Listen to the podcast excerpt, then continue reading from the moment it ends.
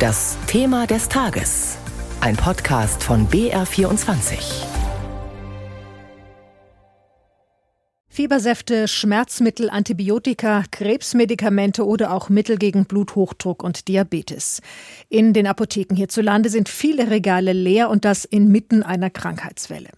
Auf der Lieferengpassliste des Bundesinstituts für Arzneimittel und Medizinprodukte stehen im Moment 313 Arzneimittel. Was bedeutet das für die Menschen, die genau diese Medikamente benötigen? Wie gefährlich ist das und wie lässt sich die Schieflage beheben?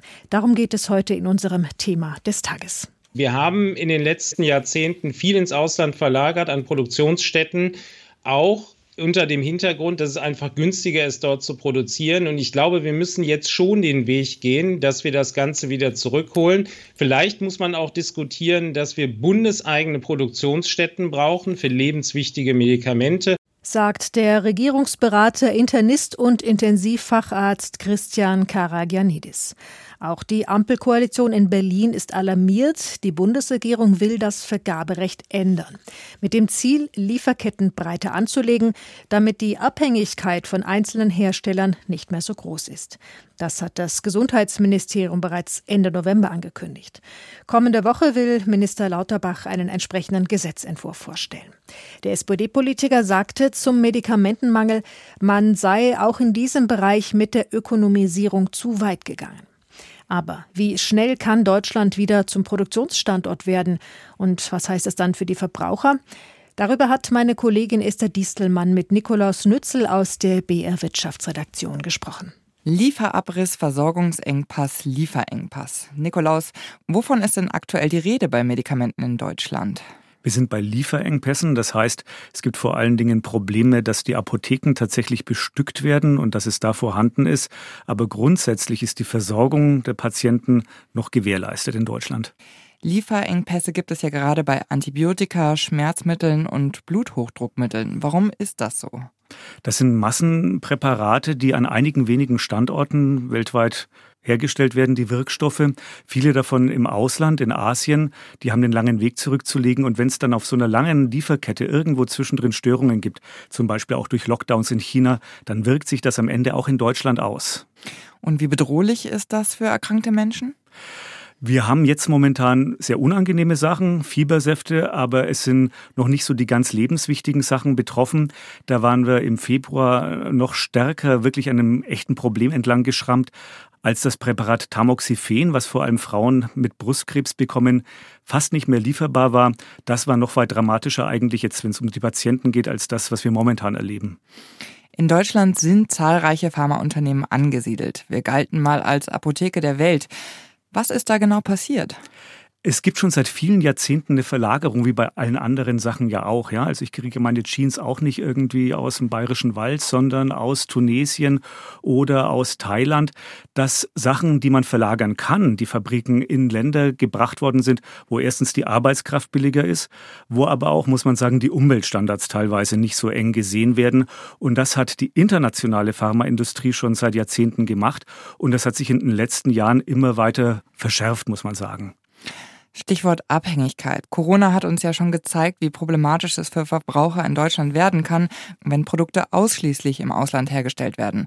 Ist es also unausweichlich, Anreize zu schaffen, damit wieder Medikamente made in Germany in den Regalen stehen? Ja, also das kann man machen. Da gibt's auch Forderungen. Da gibt's auch ein Beispiel aus Österreich. Da ist eine sehr große Fabrik in Tirol, auch mit öffentlicher Förderung angesiedelt worden. Aber man muss ja auch eins ehrlich sagen, auch in Deutschland auch in Europa kann es Probleme in Fabriken geben. In diesem Werk in Kundl in Tirol zum Beispiel werden für ein bestimmtes Antibiotikum 70 Prozent dessen, was in Deutschland verbraucht wird, hergestellt. Da sagt sogar die Firma, die das betreibt, das ist uns eigentlich gar nicht so recht, weil auch bei uns kann mal was schieflaufen. Also denen wäre es auch sogar lieber, wenn es mehr Standorte und sogar mehr Wettbewerber gäbe, die bei diesem Präparat mit auf dem Markt sind.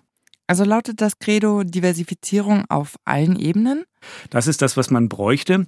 Und was Krankenkassen, aber auch andere Fachleute sagen, auch bei der Verteilung genauer hinschauen, dass man Lieferengpässe früher meldet zum Beispiel, damit sich der Handel und die Apotheken auch besser darauf vorbereiten können und dass man insgesamt die Verteilung besser organisiert, ist eine Forderung von Krankenkassen, aber auch von anderen Fachleuten. Es braucht also Frühwarnsysteme. Wie könnten die denn aussehen? Genauso wie der Name es sagt, dass eben die Industrie an andere Institutionen, die für die Verteilung mit zuständig sind, einfach Signale gibt. Wenn die jetzt schon wissen, dass sie im März, April Schwierigkeiten haben werden, dass sie das einfach bekannt geben und nicht erst Ende Februar zum Beispiel. Das ist eine Forderung, die man eigentlich auch umsetzen können müsste. Und warum geschieht das noch nicht? Weil es für eine Firma erstens zusätzlichen Aufwand bedeutet und zu sagen, wir haben hier ein Problem, das sagt keine Firma gerne.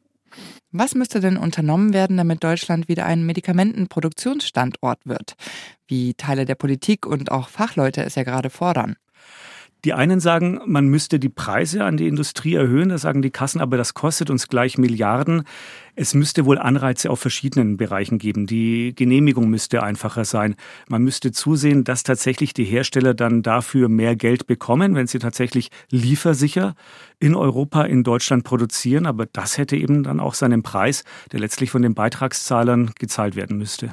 Das bedeutet, dass Medikamente, wenn wir sie in Deutschland produzieren, auch teurer werden. Darauf läuft es am Ende raus und das ist auch eine große Sorge, die Krankenkassen haben, weil sie sagen, das können wir schon machen, dass wir dann höhere Preise zahlen, aber dann muss das Geld irgendwo herkommen, sei es über höhere Beiträge, sei es über Einsparungen an anderer Stelle.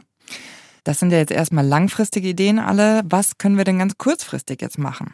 Kurzfristig geschieht das ja bereits in den Apotheken, dass die teilweise das machen, was sie sonst gar nicht mehr so gewohnt waren, nämlich den Wirkstoff nehmen und zum Beispiel den Saft daraus anrühren. Und damit kommen die über die Runden. Und das andere ist, dass man sich besser abspricht unter den Großhändlern, unter den Apotheken. Wie verteilen wir denn das, was da ist, am besten? Das ist das, was man kurzfristig machen kann. Und ansonsten ist alles andere mit einer Wartezeit von zwei, drei oder noch mehr Jahren, weil bis so ein neues Werk irgendwo steht, das dauert ja. Esther Distelmann im Gespräch mit Nikolaus Nützel aus der BR Wirtschaftsredaktion. In den Apotheken wird also gerade alles getan, um des Medikamentenmangels so gut es eben geht Herr zu werden. Unser Podcast Dreimal besser nimmt sich ja wöchentlich großer Themen an und versucht konstruktive Lösungen vorzustellen. Medikamente, was hilft gegen Engpässe, so heißt er diese Woche. Und dort kommt auch Franziska Scharf zu Wort. Sie ist Apothekerin und Vizepräsidentin der Bayerischen Apothekenkammer. Für sie bedeutet der Medikamentenmangel ganz konkret? Das ist natürlich das, was wir uns auf die Fahne geschrieben haben, nämlich die Versorgung der Bevölkerung rund um die Uhr und das so gut wie es geht natürlich. Und deswegen stellen wir auch sozusagen Rezepturarzneimittel her, also individuelle Patienten, individuelle Arzneimittel. Und das ist auch das Schöne an der Apotheke vor Ort, dass wir das alles können. Das hilft uns jetzt und der Bevölkerung sowie auch der Politik, dass wir hier jetzt diese ganzen Nichtverfügbarkeiten, wie wir das so schön sagen, eben herstellen können. Sagt Franziska Scharp, Vizepräsidentin der Bayerischen Apothekenkammer im BR-Podcast Dreimal besser.